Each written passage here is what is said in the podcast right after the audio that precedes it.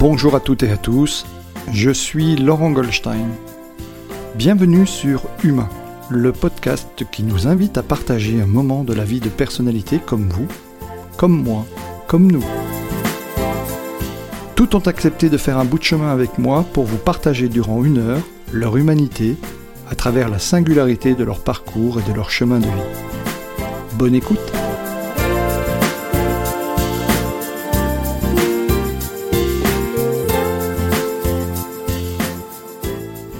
Bonjour Yves. Bonjour Laurent. Je suis enchanté de t'avoir. Tu, quand euh, j'ai créé ce podcast, euh, tu étais une des premières personnes qui m'est venue à l'esprit parce que voilà des années que je te connais et je trouve que ton parcours est assez exceptionnel. Euh, je suis heureux que les auditeurs de Humain puissent te découvrir pour ceux qui ne te connaissent pas encore et puis découvrir, avoir la possibilité de pouvoir découvrir tes travaux. Je mettrai naturellement dans le descriptif de cet épisode l'ensemble des liens qui vous seront utiles pour retrouver à la fois les ouvrages de Yves, et il y en a quelques-uns, mais aussi sa chaîne YouTube, que je vous invite vraiment à, aller voir, euh, notamment euh, sa, dernière série qui est, magnifique, qui s'appelle J'ai deux mots à vous dire, ce sont des petites capsules vidéo de, de 4 minutes, 4 minutes et demie. Voilà, donc j'ai fait une petite intro Yves, c'est assez inhabituel, j'aurais pu dire beaucoup plus de choses, mais bienvenue et pour ceux qui ne te connaissent pas, j'aimerais que tu, en quelques, en quelques phrases, tu puisses nous expliquer qui tu es, ce que tu fais actuellement et surtout d'où tu viens et comment t'en es arrivé et, pour, et, en quoi ton parcours euh, est vraiment intéressant, de mon point de vue. je souris parce que le, le, je, plus l'âge avance et, et moins je prends de plaisir à me présenter, parce que même l'idée de dire qui je suis aujourd'hui, par rapport à mes travaux, n'a plus de sens. Je vais néanmoins répondre à ta question, en tout cas pour identifier quelques points. Euh, je me nomme Yves, Yves Richer. Je suis d'origine bretonne, avec tout ce que ça implique d'influence. Je suis plutôt un breton des forêts, euh, plus que la mer, et pourtant je suis, euh, je suis proche de l'eau. Entrepreneur, je dirige une maison d'édition, mais je me sens, je m'identifie plus comme un entrepreneur que comme un dirigeant. Je dis souvent que je dirige, je suis compétent dans la direction, mais cela ne m'amuse pas. Euh, no offense à, à, à, ceux qui travaillent avec moi, évidemment, ils le savent. Ce qui m'anime, c'est toute la partie euh, chercheur, euh, chercheur autonome, chercheur indépendant. Je suis docteur en sémiologie, euh, passionné par la lexicographie, l'étymologie et l'anthropologie qui nourrissent de très loin euh, euh, tout mon temps. À mes heures perdues, qui sont rares, mais que je nourris surtout le soir, je suis réalisateur et effectivement, depuis euh, quelques, quelques, un peu plus d'un an, j'ai lancé deux nouvelles séries sur YouTube, en effet. J'ai deux mots à vous dire, qui est né de l'envie de, de, rendre accessible au plus grand nombre, sans aucune contrepartie de quelque nature que ce soit, l'accès aux mots, à leur histoire, indépendamment euh, de tout ce qu'on peut y mettre comme projection, comme figuré. Et la dernière euh, série, euh, qui se termine là, c'est ce week-end, c'est la série 1866. et ce sont les fameuses capsules de quelques minutes. 1866, et, et, j'ai choisi ce, ce, ce, ce, titre en référence à, à l'année de parution du premier des 17 ouvrages de Pierre Athanas Larousse. Euh, j'ai la chance de posséder euh, ces 17 volumes. Et je crois que ça, ça, ça, dit pas qui je suis, mais ça résume les axes euh, qui me caractérisent, sachant que je suis plutôt quelqu'un de, de discret, me semble-t-il en tout cas. Euh, je n'aime pas voyager, et pourtant je voyage beaucoup dans le cadre de mes travaux. C'est-à-dire que le, j'ai je, adoré, euh, sauf depuis la Covid bien sûr, mais j'étais, je crois que c'est plutôt ça qui me caractérise, si tu veux. C'est, euh, euh, c'est mes nombreux voyages dans le monde, au Chili, en Inde, dans l'Himalaya dans le cadre de ma thèse de doctorat, la Chine, les Philippines depuis maintenant euh, quatre ans, euh, ont été particulièrement, euh, euh, comment dire, comment dire, je pourrais dire ça? pour un sémiologue, c'est rigolo, hein, parce que je, cherche le mot juste. Mais euh, ce sont des voyages qui qui ont fait de moi d'ailleurs le, le, nom que j'ai donné à la maison d'édition, c'est-à-dire euh, un homo viator. Le, mot, le nom homo viator a été donné à Ulysse, ce qui signifie littéralement celui qui se forme par et dans le voyage. Et je te remercie de ta question, car finalement, si je devais non pas me définir, mais donner un point d'identification, je ne suis finalement qu'un homme qui se forme par et dans le voyage. Et tu es aussi un, un, observateur de la nature. Euh, tu as observé, euh, tu as aussi été à l'initiateur, tu parlais tout à l'heure de tes voyages. Euh, je sais que tu collabores avec quelques ONG, tu es l'initiateur du projet d'Hydro. Tu peux nous en dire peut-être quelques mots aussi. Alors, oui, en effet. Alors, je travaille entre autres aujourd'hui avec euh, l'ONG Ecoton Résilience, qui, euh, un projet absolument magnifique euh, aux Philippines, sur l'île de Mindoro occidentale, euh, où je me rends depuis euh, maintenant 4 ans, excepté depuis la Covid, hein, puisque tout a été arrêté, et où je collabore avec eux, surtout sur la dimension sémiotique et, et anthropologique, des cultures Iraya et euh, Tagalog qui se trouvent sur place. Et euh, je, je, commencé à faire un travail d'observation des Iraya, qui est un peuple autochtone, euh, à l'écart de notre culture. C'est une culture qui n'a pas d'écriture, par exemple, et qui, euh, qui me fascine par cette extraordinaire capacité d'agilité. Je pèse mes mots puisque nous avons une tendance fâcheuse en France à utiliser le mot agilité en dehors de son sens initial. Je l'ai utilisé tout à l'heure en avant-propos de, notre, enregistrement. Et le, le, le, mot agile s'observe euh, dans leur capacité à monter euh, à des cocotiers de plus de 20 mètres, à, à être capable d'escalader euh, des, des, des, des, rochers euh, quasiment glissants au bord des rivières, etc. Donc oui, c'est c'est ce travail d'observation des activités humaines me passionne et c'est d'ailleurs ce qui a conduit à créer Talent Trivial, hein, qui, est, qui, est, mm. qui est la marque euh, diffusée par euh, les éditions de Viator, et qui a permis de créer il y a un peu plus, un peu plus de dix ans de cela un protocole euh, d'évaluation des aptitudes naturelles corrélées à des activités humaines. Oui, j'aimerais qu'on y revienne un peu plus longuement tout à l'heure parce que sont vraiment des travaux qui méritent d'être découverts et, qui peuvent être accessibles au plus grand nombre.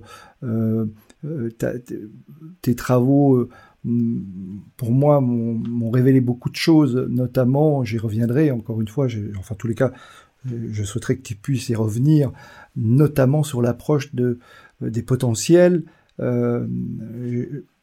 eu l'occasion de te voir quelques fois en conférence et tu as cette, cette capacité à, nous expliquer qu'en fait l'intelligence est multiple et qu'il euh, est important de détecter le potentiel de, l'adulte ou de l'enfant euh, afin qu'il puisse être orienté et réussir au mieux sa vie professionnelle et personnelle aussi, puisque tout ça c'est dans une approche holistique. Mais j'aimerais qu'on revienne sur, ce, sur ces travaux, si tu le veux bien, un peu plus tard. Tu es aussi un observateur de la nature. Moi, je suis fasciné aussi. Euh, tu avais fait toute une série il y a de ça quelques années euh, et notamment, tu avais observé la nature et la capacité de la nature à passer par euh, de reprendre ses droits, même lorsqu'il y a du béton ou des choses où, tu montrais que finalement le, la nature, si on avait, était en capacité de l'observer, nous donnait beaucoup d'enseignements. Je me souviens de et, et, du coup, ça nous rend un tout petit peu plus contemplatif. moi, j'observe de temps en temps entre deux, deux pavés une petite fleur passée, euh, et je me dis, tiens, à chaque fois, je pense à tes travaux d'observation. Euh, je ne sais pas si d'ailleurs si c'était dans le cadre de ta thèse doctorale, il me semble-t-il. Hein. Hum, hum. C'est ça? Hum. C'était mon dernier corpus, en fait. D'accord. Mon dernier corpus, puisque le, ma thèse que, qui m'a pris 5 ans de ma vie, euh, quand je dis 5 ans de ma vie, c'est au sens engagé dans cette thèse qui m'a conduit à, beaucoup voyager dans le monde et euh, je me suis, entre autres dans l'Himalaya, qui a été euh, transformateur. C'est-à-dire l'homme que je me souviens très bien que lorsque je suis revenu, je, savais que je n'étais plus du tout le même homme que lorsque je suis arrivé. Pour des raisons d'abord très simple, hein, c'est-à-dire que j'étais, euh, j'ai vécu avec des, des humains euh, dont les fondements de pensée, dont la réalité de vie n'avait aucun point de comparaison avec la nôtre. Et comme je suis, j'étais, en tout cas, j'étais dans ces, travaux de recherche euh, en, sémiologie, euh, des langues, comparées. Donc j'ai travaillé sur euh, aussi cette dimension de la langue asiatique, en particulier le chinois. Et par rapport à la langue, la langue française, avec d'origine grecque, principalement grecque en tout cas, ce qui, ce qui est, ce que j'ai tâché de faire, si tu veux, quand je suis arrivé là-bas, euh, je me souviens très bien mon arrivée. Hein, euh, enfin, c'est un long voyage. J'ai mis une semaine pour y aller. Déjà, faut. il faut bien comprendre. Je vais partir de là. C'est-à-dire que quand j'ai quitté la France, euh, j'ai mis à peu près, je sais plus si c'est 12 heures ou 14 heures pour arriver à Katmandou. Euh, le temps d'absorber le décalage horaire. Je suis parti après à l'aéroport euh, de Nepalgunj, qui se trouve à, il faut prendre l'avion pour aller là-bas. À Nepalgunj, euh, il faut attendre que les conditions atmosphériques dans l'Himalaya soient favorables. Euh, et tu peux rester trois jours, quatre jours, cinq jours à Nepalgunj. C'est-à-dire que tu peux être sur le point de prendre l'avion, c'est ce qui nous est arrivé, c'est-à-dire qu'on était sur le point de monter dans l'avion, et en fait nous on nous a fait descendre parce que euh, un orage avait éclaté, et euh, il a fallu attendre 48 heures de plus.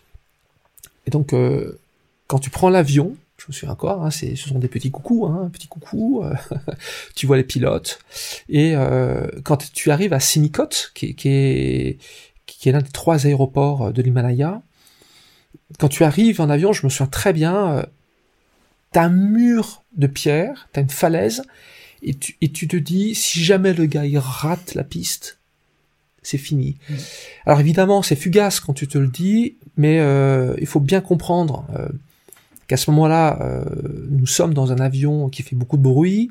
Euh, on est très, euh, c'est très clos. C'est pas un 747, c'est un petit avion. Et, et en fait, tu ne peux qu'accepter le cours des choses. Tu ne peux qu'accepter le cours des choses, tu vois. Et, et, ça a dû changer aussi ton, ton, ton approche de la temporalité, puisque en fait, euh, tu pars à un moment, mais tu ne sais pas à quel moment tu vas arriver. C'est exactement ça. C'est-à-dire que l'expression que l'on donne de manière finalement très classique, voilà, je sais quand je pars, je sais pas quand j'arrive, on le dit, mais on, ne pèse pas les mots quand on le dit ici. Hmm. Là-bas, les mots, tu les pèses parce que tu les sens à chaque pas. Euh, une fois que tu es arrivé à Sigmicot, tu, tu, enfin, on est resté dormir euh, la nuit, et ensuite c'est trois jours de marche. Il faut trois jours pour aller dans le village de Yalbang. Et euh, et, le premier enseignement, je dis, c'était, c'était, c'est, enfin, je garde un souvenir encore ému hein, quand, j'en parle. C'était que les guides, euh, à un moment donné, me disent, euh, en anglais, ils me disent euh, de marcher là où les, où les pas des ânes allaient. Alors, je me souviens de ma surprise, hein, je leur ai demandé, mais, mais pourquoi? Parce qu'ils me disent, ben, là où les donkeys marchent, c'est ce qu'on appelle les donkeys, c'est un mhm. croisement de l'âne et du cheval, euh, il ne peut rien vous arriver parce que le, le, le, donkey euh, est attentif à deux choses, l'économie et la sécurité. Donc d'une part, euh, cette notion de l'âne en France est totalement inappropriée, puisque d'une part l'âne est loin d'être bête, c'est un l'âne possède une capacité d'intelligence forte puisque la raison pour laquelle il n'avance pas, c'est parce qu'il trouve la décision de son maître stupide. Faut jamais l'oublier. Hein. On pourra l'extrapoler largement aux, salariés, aux collaborateurs. C'est-à-dire que le prof de l'âne euh, refuse euh, la bêtise de son maître ou d'un maître qui lui fait faire quelque chose d'inapproprié et de non adapté à la circonstance. C'est important de, de, oui, oui, c'est très C'est extraordinaire de voir ça. Oui, oui. Et ensuite, effectivement, j'ai suivi les ânes, je les ai observés pendant trois jours, et l'âne euh, est par principe un animal d'économie. Tout est à l'économie. Et j'ai beaucoup appris, quand j'ai beaucoup appris, c'est que c'est le cumul de mémoire associé, les photos que j'ai pu prendre, j'ai pris des photos d'eux, j'ai fait, j'ai fait, j'ai tourné, et qui fait que quand euh, ils ne sont pas en activité, ils restent là, et ils vont choisir des, des, des, des, des, des positions au vent pour se rafraîchir, euh, parce qu'il fait très chaud. Hein, c'est mm. c'est une température de type micro-ondes hein, qu'on a là-haut. Hein, c'est on était à 2800 mètres. Et c'est c'est une chaleur euh, brûlante.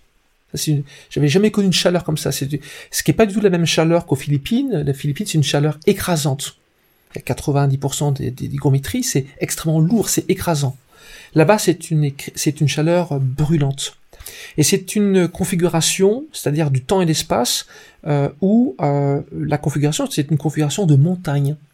J'ai vu des, j'ai vu des agriculteurs euh, travailler la terre sur des pentes entre 12 et 18 degrés. Je ne sais pas si tu imagines ce que ça représente d'un point de vue de la gravité. Bah c'est considérable. Et euh, et en fait, quand tu la regardes, euh, j'ai des vidéos hein, où, euh, quand je regarde les vidéos après, je me dis mais est-ce que je tourne la, la caméra ou est-ce que c'est vraiment ça? Et en fait, la caméra est bien droite. Donc oui, j'ai, j'ai, je suis revenu autre et surtout avec, j'y ai laissé mes idées grecques, je dirais en grande partie.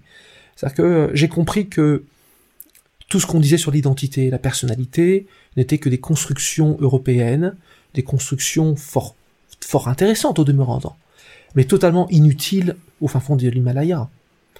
Euh, donc si c'était utile, inutile là-bas, pardon, il n'y a pas de lapsus dans ce, que, dans ce que je viens de dire, il n'y avait donc pas de raison que ça de l'utilité ici.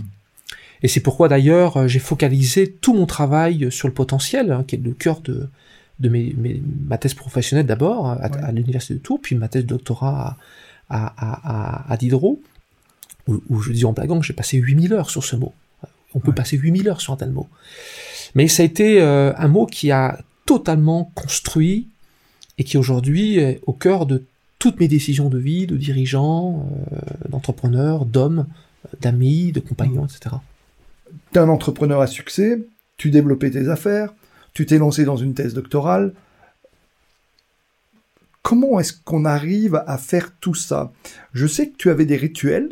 Est-ce que tu peux nous en donner quelques-uns? Et pour les personnes qui, par exemple, et j'en accompagne quelquefois, font à la fois une vie professionnelle, ont une vie personnelle et en plus souhaiteraient reprendre des études ou, euh, voilà, euh, euh, niveau master, master 2. Comment est-ce que toi tu faisais pour réussir à faire tout ça Je sais que tu travailles énormément, mais est-ce que tu avais des rituels ou des manières de travailler qui pourraient finalement être utiles à tout un chacun? Alors oui, j'en avais, j'en ai toujours. Oui. Euh, qui m'ont été inspirés par d'autres bien avant moi. Je, vous, je vais donner un exemple, euh, l'exemple de Benjamin Franklin, qui avait euh, élaboré ses rituels de vie autour de, de, de 13 grandes vertus. Et son organisation de la journée que j'ai pris pour moi, et euh, alors je me lève un tout petit peu plus tard que lui, parce que lui se levait à 5h du matin. Moi, je me lève tous les jours à 5h30 du matin. Euh, je commence ma journée à 6h précises. De 6h à 9h, je traite euh, mes mails, mes dossiers qui demandent de la concentration. À partir de 9h, je m'occupe des dossiers clients. Je prends les rendez-vous euh, qui sont des rendez-vous euh, où nécessitent euh, une concentration, où je sais que je vais avoir du temps avec eux. L'après-midi, je me concentre plutôt sur des sujets qui sont moins, qui demandent moins de densité de concentration et de charge mentale. J'arrête en général vers 18 heures. J'ai une chienne qui s'appelle Athéna et donc je la remercie tous les jours parce que grâce à elle, je, je vais, j'ai un bois pas très loin de chez moi et je fais en général trois sorties par jour d'une demi-heure. Et euh, ce que je fais, c'est que tous les jours, quand je vais là-bas, je prends, je prends des photos, je prends des vidéos de la nature, et j'observe. Ça que j'ai, j'ai, euh, j'ai plusieurs points d'observation, et tous les jours, j'observe ce qui pousse. Mmh. Euh, pour une raison très simple, c'est, euh, c'est quelque chose qui me, qui me calme.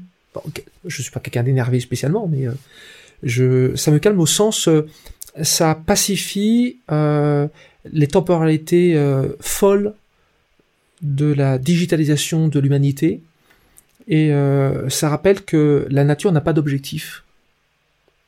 Elle vit sans objectif. Elle est processive. Elle est organique par principe, donc elle est, euh, elle, travaille sur un principe de continuum. La notion de saccade n'est pas n'est pas quelque chose qui est observable dans, dans, la nature. Euh, donc, quand j'y vais, je prends d'avoir plaisir de, de, de sortir euh, ma jeune chienne. Mais euh, marcher, c'est c'est simple, ça, ça, marcher, c'est temporaliser. Marcher, c'est temporaliser. Quand tu marches, tu temporalises. Quand tu es assis, tu ne temporalises rien. Et donc ton ton ton, ton esprit euh, du grec nous, hein, c'est ton ton ton esprit, il est un peu en apesanteur. C'est-à-dire que tu penses en apesanteur. Euh, ce qui est très bien dans certains cas. Le problème de penser en apesanteur, c'est qu'à un, un, moment donné, tu touches plus le sol, au sens terrestre du terme. Mhm. Et euh, marcher, ça rythme ta pensée. Ça rythme la pensée. Donc ça me permet, si tu veux, dans, dans mes rituels, de, de tenir ça. Ensuite, j'ai un principe très simple, c'est je déteste perdre mon temps et je déteste qu'on me fasse perdre mon temps. Donc je peux avoir, euh, et les gens qui me connaissent euh, le savent, hein, je peux exprimer mes agacements assez rapidement. Je dis, je, le dis, les gens le je dis, je, je, me sens agacé actuellement. Vous me faites perdre mon temps, ou je perds mon temps. Je le dis. Euh, j'ai très, j'ai été très inspiré par par l'étude des mots et d'ailleurs, je dis souvent blaguant je, je ne suis pas quelqu'un de sympathique. Je pense que je suis pas quelqu'un de sympathique. Empathique, oui, mais pas sympathique. C'est-à-dire que euh, l'empathie, c'est justement euh, appréhender la spatialité, la réalité de l'autre, et s'ajuster à son temps à lui. L'empathie, alors indépendamment du pathos qu'on a fait, parce que je, je, je suis en train d'écrire, je finis un livre sur euh, l'empathie qui s'appelle la revanche des empathiques, ni faible ni lâche, où je déconstruis euh, la psychologisation de l'empathie pour le, le, remettre dans, dans, un, dans un autre champ. Et en fait, ce qui est étonnant, euh, le premier d'ailleurs qui a parlé euh, de la sympathie, mais dans le champ empathique, qui vient euh, au début du XXe siècle, c'est Adam Smith. Dans sa théorie des sentiments moraux, j'ai, je me suis offert ces deux ouvrages euh, du, du, du XVIIe siècle. Et ce qui est, ce qui me marque, hein, ce qu'on retrouve d'ailleurs chez un certain nombre de, de personnages, euh, c'est justement euh, cette, cette, volonté de ne pas se laisser prendre leur temps par les autres. Donc euh, c'est pour ça que quand les gens me demandent quelque chose, je leur demande, quand ils me posent une question, je leur demande systématiquement est-ce que leur question est utile, par exemple. D'accord. alors les gens sont souvent interpellés. Ils me disent oui, mais je, ça veut dire quoi une question utile? Ben, ça, ça veut dire est-ce que votre question va apporter quelque chose de supérieur à l'existant? Donc je ne réponds pas aux questions intéressantes parce que les questions intéressantes n'intéressent que celles et ceux qui les posent. Euh, alors tu me trouveras peut-être un peu dur, euh, et j'espère que les auditeurs n'y verront ni condescendance. D'ailleurs, je rappelle que le mot condescendance tel qu'on le connaît aujourd'hui est faux, puisque le mot condescendant vient de condescérer, condescérer qui veut dire littéralement euh, se mettre à la hauteur de l'autre. C'est donc un terme de mmh. spatialisation aussi, en tant que tel. Et euh, c'est vraiment au sens, euh, nous n'avons nous n'avons pas de temps à perdre, ni vous ni moi, et euh, euh, la raison pour laquelle je fais ce que je fais, c'est parce que euh, j'appliquais à la lettre les grands principes chinois ou asiatiques. C'est-à-dire, je sais non agir, par exemple. Je ne suis pas quelqu'un qui est l'éloge de l'agir héroïque, euh, qui est fatigant au final. Je ne suis pas quelqu'un qui, euh, d'ailleurs, ça va te faire sourire, mais je ne cherche pas à briller. D'abord parce que les gens brillants n'éclairent personne. et, et briller, ce n'est que refléter une lumière. Donc je préfère travailler à éclairer, déjà déjà éclairer ma propre route. Éclairer, c'est construire. Il faut du temps pour éclairer. Ça produit l'énergie. Mmh. Donc euh, l'étude euh, fait partie de mes rituels. Hein. J'étudie tous les soirs, une heure et demie en moyenne. Euh, c'est un choix. Hein. Pourtant, je, je, Dieu sait que je suis fan de cinéma et de séries. Hein. J'adore ça, mais c'est un peu comme le, comme le sucre. Hein. Ça donne des carrés au cerveau. Et euh, donc cette addiction dont je suis très conscient, euh, parce que c'est un monde d'image qui me parle, que je trouve aussi très inspirant, ouais.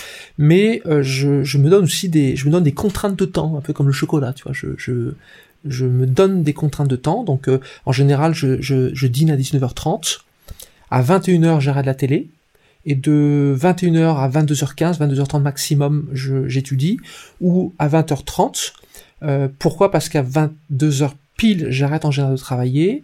Euh, mes rituels, c'est ça, je sors à 22h euh, ma jeune chienne, puisque faut la sortir tous les jours, évidemment. Ben oui. Et plusieurs fois par jour. Et plusieurs fois par jour. À 22h15, euh, je suis au lit et euh, je lis encore un petit peu. Et j'ai une très grande chance, c'est de pouvoir dormir, m'endormir en moins d'une minute. Ouais. Donc je, je, je sais exactement que si je coupe la lumière à 22h28, à 22h30, je dors. Alors ça, c'est une chance extraordinaire parce que euh, je peux parfaitement maîtriser mes temps de sommeil. et, euh, et du coup, quand je me lève à, à, 5h30, je me lève à 5h30. Voilà. Donc euh, euh, ça, c'est, ce sont mes rituels. Je ne regarde pas de films violents. Je n'écoute plus la radio. Je n'écoute pas la télé. Ou très peu. Je, je me désabonne de tout, tout ce qui, sur les réseaux sociaux, crée de la charge mentale inutile. et et, euh, et voilà. et, et c'est ce rituel, euh, la question qui me vient assez naturellement, c'est où trouves-tu l'énergie? Parce que nous avons, euh, nous connaissons, je te suis maintenant depuis presque 15 ans, me semble-t-il, je ne vais pas remonter trop loin.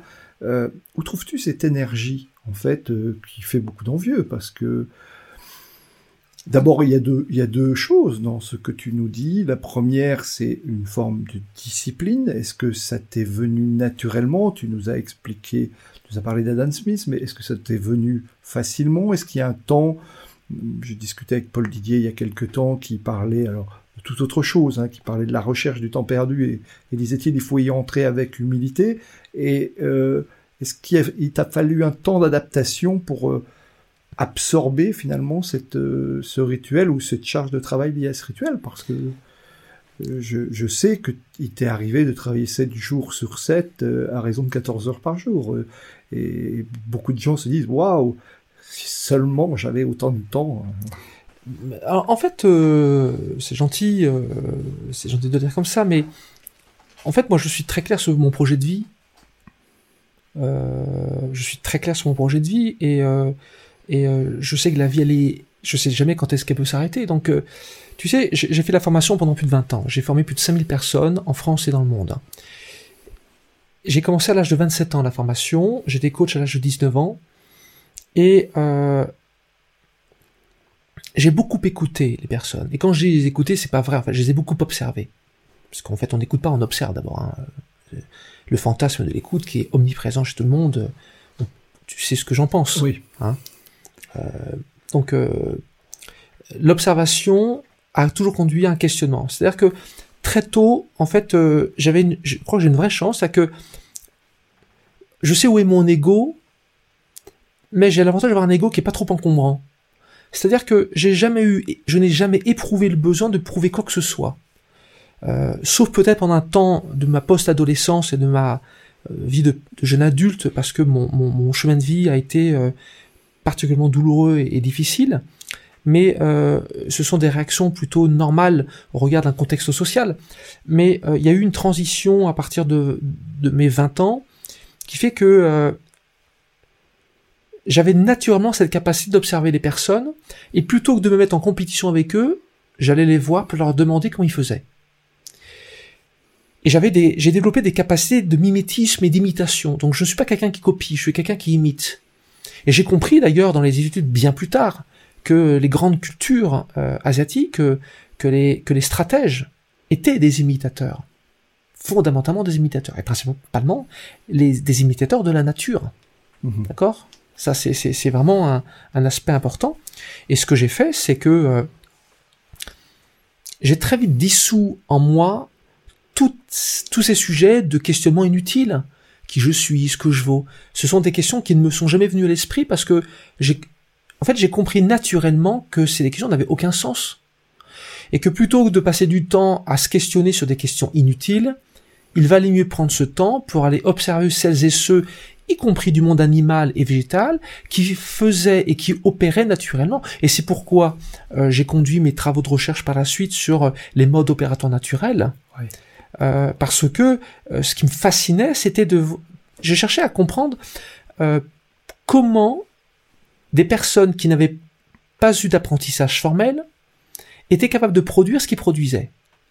Certes, j'ai étudié les travaux de Howard Gardner, les intelligences multiples, j'en ai beaucoup parlé, puis je m'en suis détaché car j'observais sur le terrain que euh, sa théorie concept avait ses propres limites, puis je me suis engagé dans l'étude euh, historique et étymologique du mot intelligence. J'ai observé euh, et constaté que l'usage du XXe siècle du mot intelligence était inapproprié, pour ne pas dire fausse, ce qui m'a conduit à, aller très loin. Je suis remonté moi très loin dans, dans, dans cette notion, puisque le, le, le, mot le plus ancien dans la lignée qu'a donné qui a donné la parenté d'intelligence, c'est le mot de la métisse, hein, qui était le cœur de ma thèse, hein, la métisse des Grecs et le, le chinois, euh, et qui a été amalgamé à tort avec l'analysis, euh, l'analysis qui venait de la mathésis, et qui a donné lieu, euh, qui a été euh, amalgamé à tort avec l'intelligence. Euh, on dit que les gens qui sont intelligents savent analyser, c'est faux, puisque l'intelligence n'est pas du tout liée à l'analyse, contrairement à ce qu'on dit. Elle est liée, on trouve dans la métisse, à une pensée de circonstance, pensée circonstanciée. Et ça, c'est ce qui est le trait commun à toute l'humanité. Les, les, les Ariens n'analysent pas, parce que hmm. l'analyse, elle nécessite des axiomes, elle nécessite un modèle, etc., etc. Donc c'est pas, tu vois, c'est pas. Hmm. Comment t'es venu tu, as parlé tout à l'heure et euh, de, ton parcours de vie, euh, de d'avoir démarré relativement jeune dans la formation, dans l'observation, et, je, confirme, moi, j'ai pu t'observer, effectivement, je me souviens toujours de tes petits carnets, où quand tu écoutes quelqu'un, regardes quelqu'un, tu prends, ou quelque chose te vient, tu prends des notes, donc tu écris beaucoup. Comment ça t'est venu et à quel moment? Alors, est-ce qu'il y a eu un déclic? Qu'est-ce qui a fait que l'homme que tu es devenu, à quel moment il y a eu le déclic qui t'a amené à t'intéresser à tous ces sujets, à développer ces travaux sur les modes opératoires naturels qui sont absolument, enfin vraiment, euh, moi j'en parle alors en toute humilité parce que euh, vraiment je les trouve, euh, j'ai trouvé que c'était une vraie avancée et quelquefois je recommande aux personnes d'essayer de trouver tes sites parce que euh, ce qui est intéressant dans les travaux de Yves, c'est, je parle de toi là maintenant, c'est le fait de partir. On a longtemps pensé que le QI était la seule chose, que un enfant qui ne faisait pas euh, euh, un bac scientifique ou qui n'était pas doué scientifiquement aurait des difficultés, que la voie royale était la voie scientifique.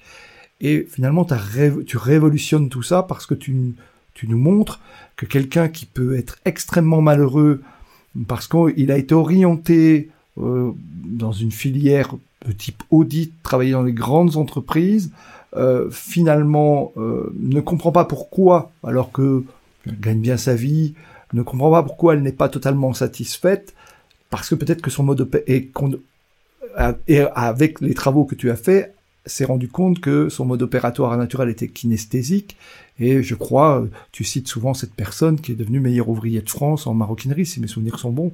Euh, voilà, et, et tu, c'est vraiment quelque chose de très intéressant. Alors merci. Alors juste pour le terme kinesthésique, effectivement c'est un mot que j'emploie, mais au sens de la proprioception et non pas au sens de la programmation. Je me suis peut-être trompé. Hein, non, tu t'es pas trompé. Un peu, un peu d'humilité. Je, je, je, regarde avec beaucoup d'humilité ça. En, fait, euh, euh, et soyons clairs, je, d'ailleurs je, je travaille aussi avec des psychologues aujourd'hui. Ouais. Euh, je n'ai rien contre la psychologie. Je suis juste opposé au psychologisme. Un peu comme l'anthropomorphisme, c'est d'attribuer à toute activité humaine les attributs de la psychologie. Euh, la psychologie a apporté un matériau de pensée euh, important, mais toute l'humanité ne peut pas se résumer à cette seule discipline. D'accord? Ça, c'est un premier point. Ensuite, en tant que sémiologue, je fais un travail très simple, c'est-à-dire euh, quand j'observe un, mode opératoire, qu'est-ce qu'un mode opératoire? C'est un continuum gestuel, euh, un continuum corporel, un, continuum de pensée qui produit un résultat. Au sens résultaré, c'est-à-dire un objet observable, un ob, hein, avec ces notions du préfixe l'objet, hein, ce qui n'a pas de nom, hein, se nomme objet, ce qui posé à la vue n'est pas encore nommé. Donc lorsque je vais travailler euh, à observer une personne opérée, je, qu'est-ce que j'observe? Je regarde comment elle se dépasse dans le temps. Je regarde ce qu'elle regarde. Je regarde euh, ce qu'elle ne dit pas. Euh, je, j'observe, donc c'est ce qu'on appelle les signifiants, c'est-à-dire les images acoustiques, et tout le travail après de lexicographe et de, de, de, c'est de chercher les mots précis et corrects qui vont pouvoir nommer précisément ce qui est observé. Donc je n'utilise jamais les mots figurés, euh, c'est pour ça que je suis assez opposé à, l'usage inapproprié du mot surdoué à tout va. D'abord parce que le mot surdoué a été créé pour un seul homme qui s'appelle Santiago Rossignol, Mm. par son meilleur ami Léon Daudet. J'en ai fait l'étude très approfondie. alors je suis pas opposé à ce que certains s'auto-proclament surdoués, mais je dis juste que l'histoire, c'est pas ce qu'elle raconte. Ensuite, des mots comme talent, ça m'ennuie qu'on continue à dire que le mot talent est ce que les gens ont, c'est faux. Euh, dire ça, c'est perpétuer une parabole religieuse dont on sait très bien que la parabole est construite à la fois sur la base d'un récit et d'un message caché. Donc on peut pas, si tu veux, c'est pas ça la science. Je revendique euh, l'intention scientifique, c'est-à-dire quoi? C'est-à-dire que la science, c'est l'observation de phénomènes. Et la science implique à la fois beaucoup de modestie. La science n'est pas idéologique. Elle vient pas en disant c'est ça. Elle dit il se peut que peut-être ce soit ça, mais regarde notre culture, notre langue. Par exemple, la, culture occidentale est une culture où la langue est une langue en grande partie indo-européenne, avec une écriture alphabétique, et qui donc, par définition, par définition jugée partie. C'est ce que j'ai reproché au QI, c'est-à-dire que le QI peut pas à la fois être jugé partie lui-même, on peut pas utiliser une modalité de langue, la, euh, comment dire, euh, l'arithmétique, pour justifier euh, une autre modalité du langage qui est finalement euh, la phonétique et la sémantique. C'est comme prendre le jaune de l'œuf pour justifier le blanc. Mmh. Euh, pour pouvoir euh, travailler de manière scientifique, il aurait fallu prendre les œufs des autruches, les, nœuds des, les œufs des ornithorynques, euh, les œufs de, de, comment dire des tortues, et puis à partir de ce moment-là, regarder avec des œufs de poule ce que ça donne.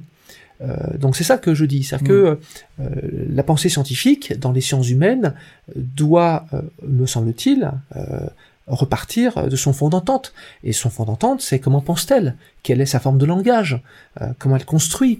Euh, Je suis ennuyé aujourd'hui de l'usage inapproprié des figurés pour euh, les élever au rang de concept puis au rang de science. Tu connais ma position dessus. Euh, dans l'absolu, c'est pas un problème. Ça devient un problème quand on commence à, après à, à en vouloir faire des objets de science au quotidien. Voilà. Mes rituels, c'est ça, par exemple. Je me suis donné une contrainte depuis plus de 20 ans à prendre des notes sur tout ce que je fais, ou presque, euh, et quand euh, j'ai plus de 175 dictionnaires, mon plus ancien est de 1755, et les personnes qui me connaissent ou qui viennent chez moi verront toujours au moins 10 dictionnaires ouverts. Je passe ma vie avec des dictionnaires ouverts. Et quand je prends un mot, la première chose que je fais, c'est est-ce que le sens que j'utilise est le sens correct? Et c'est ce qui fait qu'à un moment donné, comme un artisan, comme un mathématicien, euh, eh ben, la valeur de 1, c'est pas 2.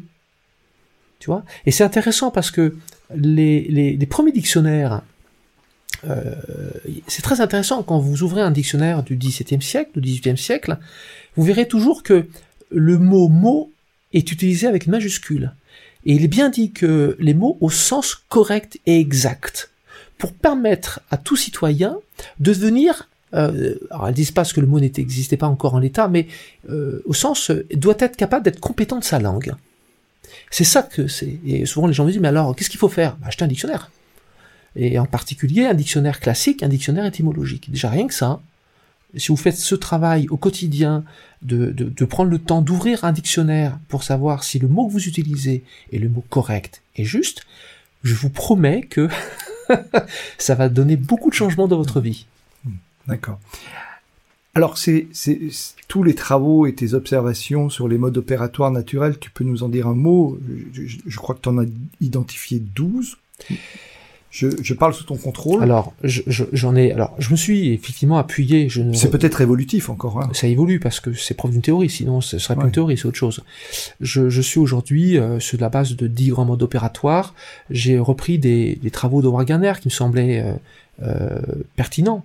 Euh, je me suis écarté de lui parce que, je, à un moment donné, euh, Howard Gardner a commis euh, l'erreur que je commets certainement aussi à mon niveau, et on pourra me le remarquer.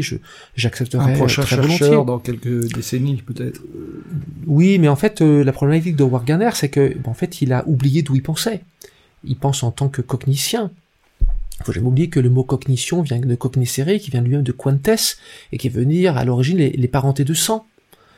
On est très très loin. le mot cognition est devenu une image figurée qui, a été récupérée par les Américains pour en faire après une modalité dite scientifique. Alors que non, le, mot cognition, cognitif, ça veut dire simplement les, liens du sang. Intéressant comme historiquement quand même, tu vois. Et euh, cette notion de, de, Warganer, c'est qu'il est resté très philosophique.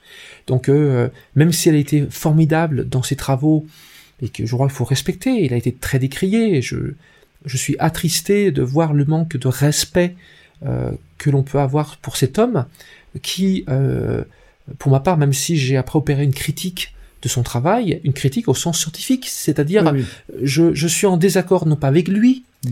mais avec ce que son travail porte à montrer. Et euh, après, je pense qu'il s'est un peu garé dans l'intelligence existentielle, qui n'est qu'une modalité philosophique de combinatoire.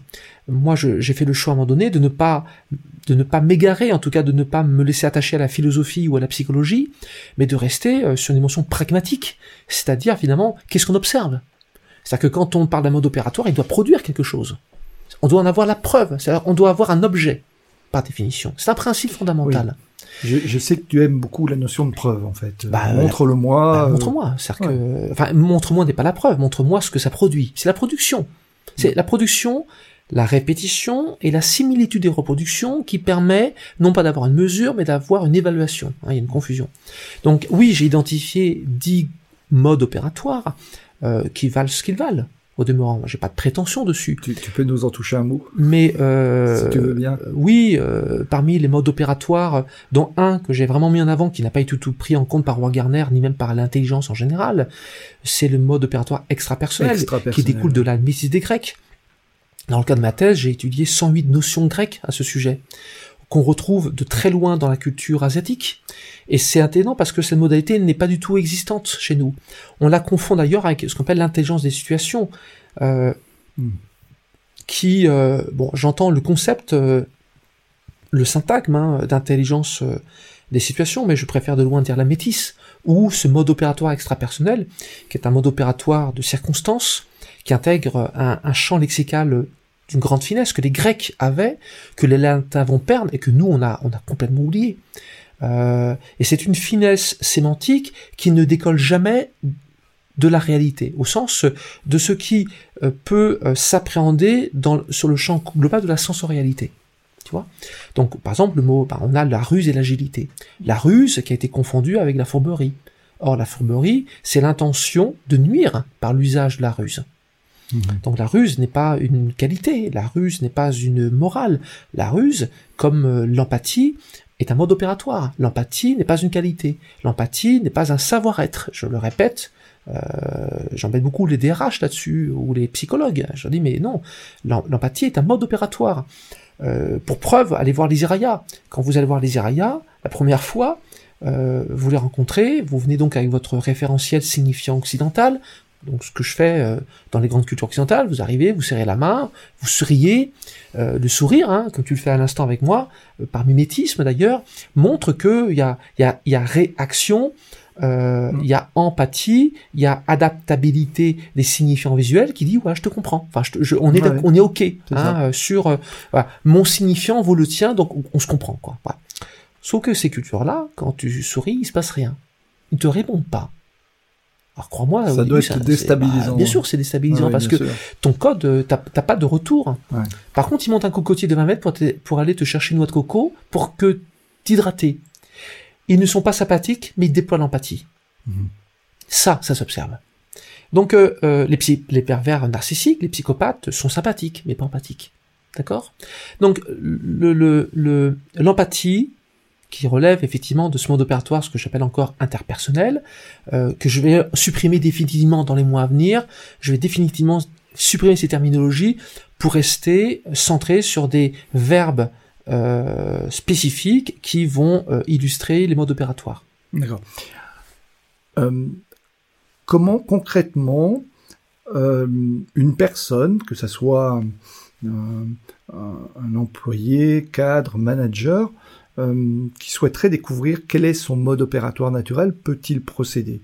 Euh, Est-ce qu'il y a, euh, j'imagine, chez vous, des formations, des travaux des ateliers? Comment ça se passe? Et, il me semble aussi, je parle sous ton contrôle, que vous avez mis ça aussi en place pour des, adolescents ou des jeunes. Alors, j'ai évidemment développé un protocole euh, scientifique hein, aujourd'hui, qui est d'ailleurs utilisé par Pôle Emploi, euh, qui va être déployé d'ailleurs à l'ensemble des 4000 managers de Pôle Emploi, qui est aujourd'hui euh, utilisé dans les ministères sociaux. on forme aussi des gens chez Decathlon. Enfin, je les cite, ils m'ont pas interdit de le faire, et puis j'en ai l'autorisation. effectivement, on s'en sert dans des collectivités. Ça fait un peu pour eux aussi. Voilà. Oui, non, mais en fait, c'est intéressant parce que euh, on a eu de longs échanges. Hein. C'est des, des, gens avec qui euh, nous travaillons avec beaucoup de plaisir, mais il a fallu jusqu'à un an pour l'emploi et, et ministère sociaux, c'est un an de préparation, mmh. parce que ce sont des écarts culturels fondamentaux. Euh, passer du stade à j'ai du talent à je produis du talent, c'est un écart fondamental. On n'est plus sur une simple nuance, on n'est plus sur euh, sur une négociation sémantique, on est sur un écart sémantique qui, qui entraîne un, un écart de pratique colossal. Donc Effectivement, ce protocole qu'on utilise depuis maintenant plusieurs années aussi dans des collectivités comme euh, Châlons-Champagne, euh, comme euh, Cécine et mm. Pariset, comme Grand Chambéry, qu'est-ce que qu'est-ce qu'il montre au départ? Ben, C'est un truc très simple, c'est c'est le postulat de base hein, qui dit ben, montrez-moi ce que vous savez faire. J'ai rien d'extraordinaire là-dessus. on n'a pas attendu après Yves Richy pour le faire. D'accord? D'autres le font depuis des, depuis des siècles, depuis des décennies, enfin depuis des, des millénaires. Par contre, ce qui va changer, c'est au-delà de montre-moi ce que tu sais faire, c'est, ok, derrière maintenant, de regarder comment la processivité opératoire va être nommée pour commencer à appréhender euh, l'ensemble des nuances sémantiques qui permettent d'appréhender un certain nombre de codifications, puisqu'un mode opératoire, c'est pas une simple activité dite cognitive. Mmh. Elle répond à des règles très précises. Donc, euh, quelqu'un qui dit, bah moi, moi j'ai de l'empathie bah, je, je, très simple. Par exemple, je vais les montrer. Euh, je vais faire deux choses. Euh, je vais, euh, je vais adopter des micro-expressions tout de suite, rapide, et je vais observer sa capacité à m'observer. Et je sais immédiatement si la personne est capable ou non déjà d'appréhender mes propres micro-expressions. Va être capable d'appréhender par exemple un mouvement de mes labiales. Va être capable effectivement d'adapter, d'ajuster son corps au mien. C'est-à-dire que ça s'observe l'empathie. Tu vois Quelqu'un qui me dit, euh, euh, ouais, moi je sais faire de la stratégie. Alors je suis un peu taquin, je dis non, on fait la vaisselle, hein. on fait la vaisselle, mmh. on fait pas de stratégie. Euh, on opère en stratège. Bah, racontez-moi euh, au cours des six derniers mois ce que vous avez produit qui mmh. vous fait penser que vous avez opéré en stratège et dont le résultat peut être observé maintenant. C'est-à-dire que systématiquement, on travaille sur la base, c'est l'observation en fait. L'observation, euh, les gens pensent qu'ils savent observer, mais les gens ne savent pas observer. Les gens mm. confondent voir, observer et écouter. C'est pas du tout la même chose. Et regarder derrière. Donc observer, ça implique une compétence associée qui est la description. Or décrire implique un principe fondamental de la maîtrise de sa langue. Mm. Si on ne maîtrise pas sa langue, comment voulez-vous décrire? Et si on veut, vous ne savez pas décrire, comment voulez-vous nommer? Les naturalistes le font très bien. C'est-à-dire qu'on voit très bien que si tu veux décrire une plante, bah, tu dois absolument savoir la décrire tu dois décrire la feuille de la, de, la, enfin la, forme de la feuille, tu dois euh, décrire euh, sa couleur, etc., etc. Donc il faut décrire, et décrire, c'est utiliser les mots corrects et justes. D'accord. L'heure avance, et, je m'en doutais, je me suis dit, pour Yves, il nous faudra sans doute deux ou trois émissions. Hum, euh, est-ce que tu te souviens d'un geste d'une personne, d'une rencontre qui a dans ton cheminement personnel. Tu as fait toute une série sur le mentorat, une époque, tu as été un, vraiment au, tout début, lorsqu'on a commencé à parler de mentorat, même si, bien sûr, euh, en termes, dans les organisations, tu étais un, des tout premiers à t'y intéresser. Tu as même fait euh, des séries vidéo dessus.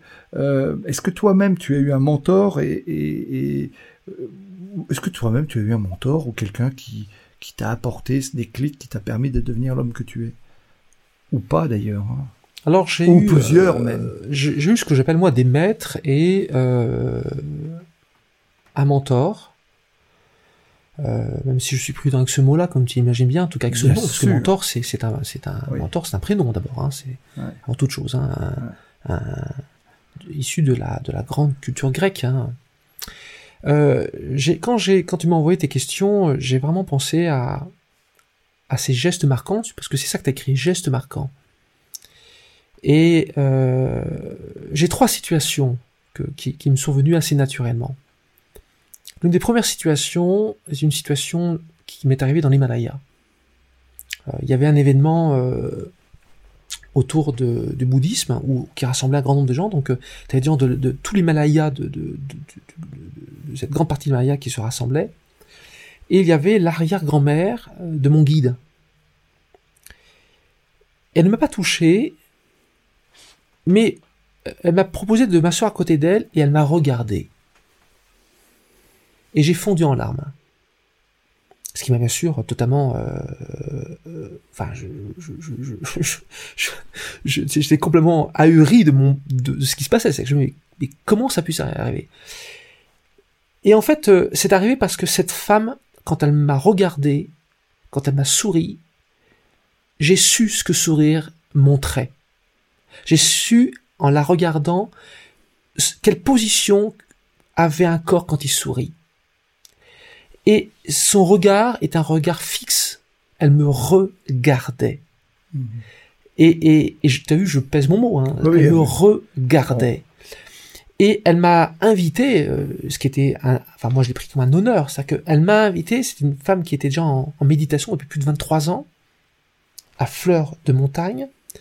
Donc on est, elle m'a gentiment invité avec son arrière-petit-fils et avec son arrière arrière-petite-fille, donc j'ai une photo, j'ai une photo extraordinaire, j'ai réussi à la prendre, elle embrasse son arrière-petite-fille, son arrière-arrière-petite-fille sur la bouche. Une photo extraordinaire. Et j'étais là, dans cette petite maison de d'à peine 15 mètres carrés, en terre battue, avec une petit, un petit, euh, un petit chaudron. Mm. Elle, elle m'a offert un café absolument dégoûtant, imbuvable, mais que j'ai bu parce qu'elle me regardait et parce que je, je, je tu me demandais ce qui, qui m'avait marqué, ce qui m'avait appris. Ça, ça a été, c'est ça qui m'a transformé. Parce que je me suis dit, mais en fait, Yves, tu ne sais pas sourire. Tu sais pas sourire. Tu souris, tu fais, tu fais une grimace, mais tu sais pas sourire. C'est ça que je me suis dit. J'ai compris que je faisais des grimaces, mais je ne savais pas sourire. Et, euh, et ces, ces gens-là, quand ils ne sourient pas, leur visage est impassible. Tu vois. Le deuxième geste, ça a été euh, mon maître de kung-fu euh, que j'ai rencontré, j'étais pas vieux, j'avais 22 ans, quand il... Euh, bon, je passe très vite sur l'histoire, on n'a plus beaucoup de temps, mais euh, mon premier entraînement s'est fait à... Je me levais à, 4, à 3 heures du matin, je me rendais à 4 heures moins le quart en forêt. Ça faisait des journées encore un peu plus longues. Hein. Ça faisait des, alors, j'ai répondu à ta question tout à l'heure, mais j'ai toujours une capacité de... Étonnamment, j'étais un homme, et je suis un homme, je pense, encore discret, euh, avec tout ce que ça peut avoir comme jugement de la part de, de, de personnes.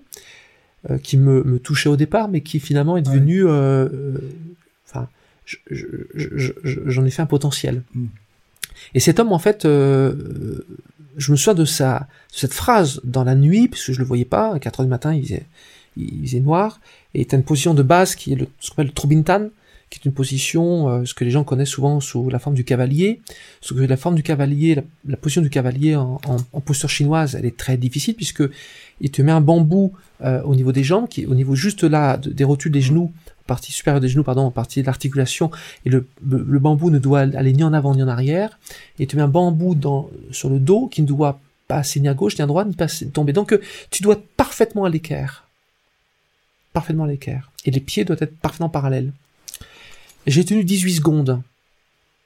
Bon, j'étais à l'époque particulièrement prétentieux et arrogant, euh, la marque des jeunes hommes dont je faisais partie, euh, qui voulaient prouver que j'étais un, homme, euh, évidemment, et arrogaré, hein, qui ne se pose pas question et qui avait au contraire prétention à savoir. Et je me suis, et je suis tombé.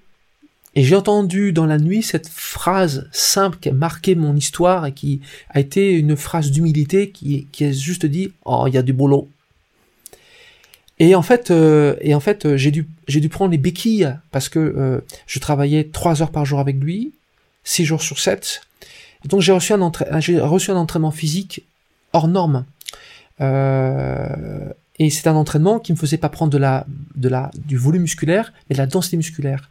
Et toute cette densité que j'ai acquise au cours de nombreuses années, parce que j'ai travaillé six ans avec lui, puis un autre maître qui m'a recommandé après.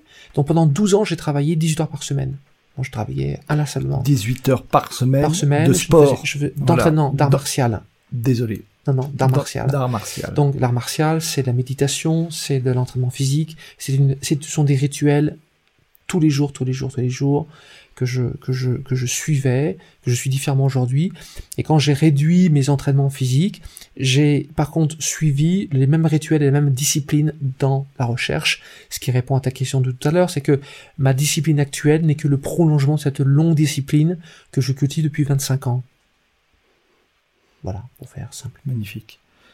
Hum, alors, une question me vient, c'est comment gères-tu euh, la pression, les aléas de la vie euh, Parce que j'ai pas précisé, tu ne l'as pas fait par, par humilité, en fait.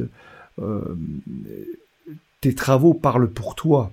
Tu disais tout à l'heure, j'évite de me mettre en lumière, ou je ne suis pas quelqu'un qui, qui, parle de moi, mais ce qui fait ta notoriété, effectivement, et nous avions un échange en voiture, euh, ce sont la qualité de tes travaux. Tu as produit énormément, tu as écrit des centaines d'articles, tu as fait plusieurs ouvrages, certains sont, disponibles. On parlait euh, tout à l'heure de ta thèse doctorale, euh, tu as sorti un livre que je mettrai en référence dans le descriptif de l'épisode. comment gères-tu la j'emploie peut-être pas le bon mot, mais la pression, le stress, les aléas de la vie? Alors, si tu te permets... Euh, Et est-ce que tu as, là encore, quelque chose à transmettre qui peut être facilement trans voilà, applicable? Alors, est-ce que tu me permets de prendre un exemple qui nous concerne aujourd'hui même? Allons-y. Voilà. Si tu veux. Euh, il y a quelques minutes, euh, il y a eu un, un, moment où les écrans se sont éteints, si tu te souviens. Oui, très bien. Voilà.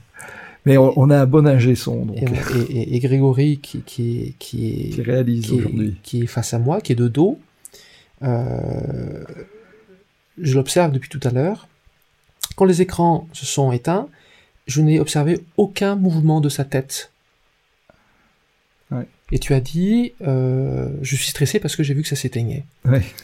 Et en fait, euh, je réponds à ta question, c'est que c'est mon observation qui m'évite euh, de subir les stress dits négatifs parce que la problématique aussi de notre culture, c'est qu'on est tellement tourné vers.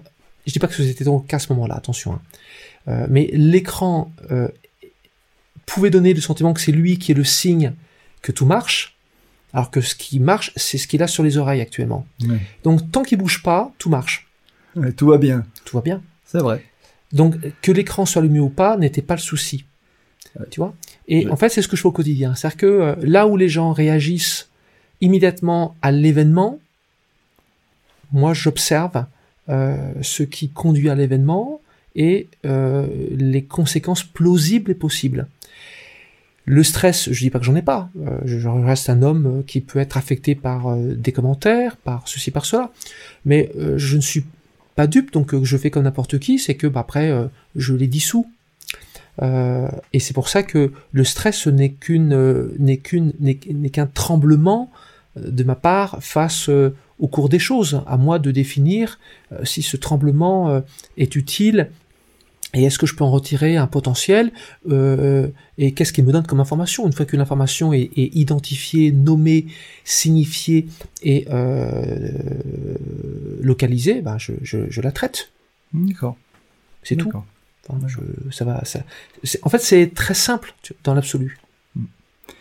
J'en profite puisque tu as cité cet événement pour remercier euh, Grégory aujourd'hui euh, du studio Flash Production qui fait l'enregistrement et je salue Laurent Bernat qui s'occupe de la post-production et qui enregistre aussi la majorité des épisodes.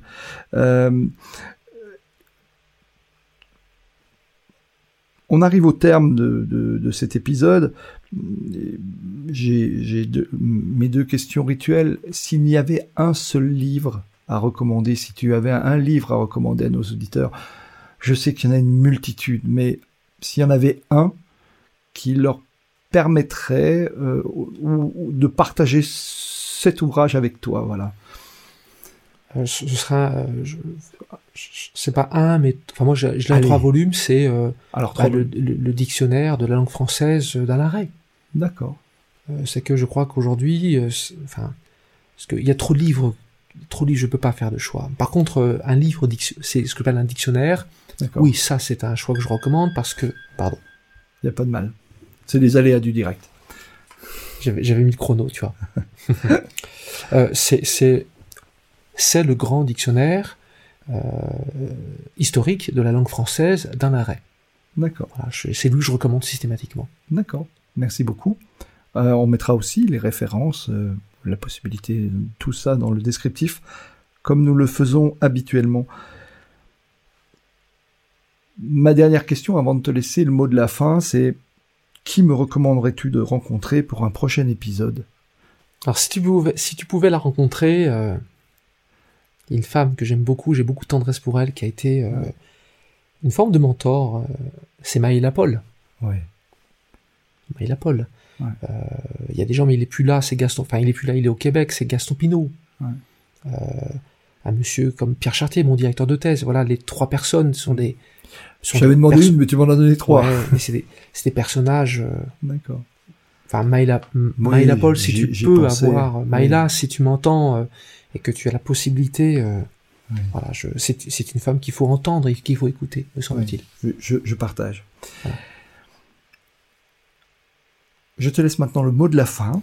Voilà, en, deux, trois phrases, que, le message que tu aurais envie de nous délivrer c'est la petite tradition, ça peut être très court. Voilà, qu'est-ce que tu auras envie de dire pour le mot de la fin? D'abord, je te remercie euh, pour euh, cette conversation.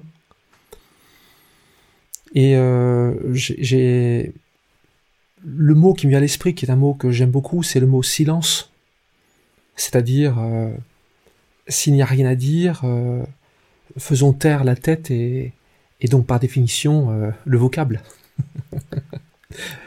Merci beaucoup Yves, merci infiniment d'être venu jusqu'ici. Je sais le temps que le temps combien le temps est précieux pour toi euh, par rapport à tes multiples activités et tu nous as expliqué le rituel de ton vie. C'est un privilège de t'accueillir. Nul doute que nous nous reverrons parce que ton actualité est très riche et je souhaiterais te retrouver dans quelques mois. Allez, au fil des épisodes. En tous les cas, merci infiniment. À très bientôt et excellente soirée. Merci à tous et tous et merci aussi Laurent. Au revoir.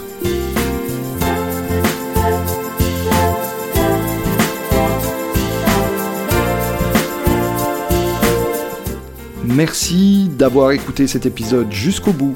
Si ce podcast vous a plu, n'hésitez pas à en parler autour de vous et à le partager. Pensez aussi à nous soutenir en mettant une note, un commentaire et à vous abonner sur votre plateforme de podcast préférée. Vous trouverez les liens liés à cet épisode dans la description. À la semaine prochaine pour une nouvelle rencontre.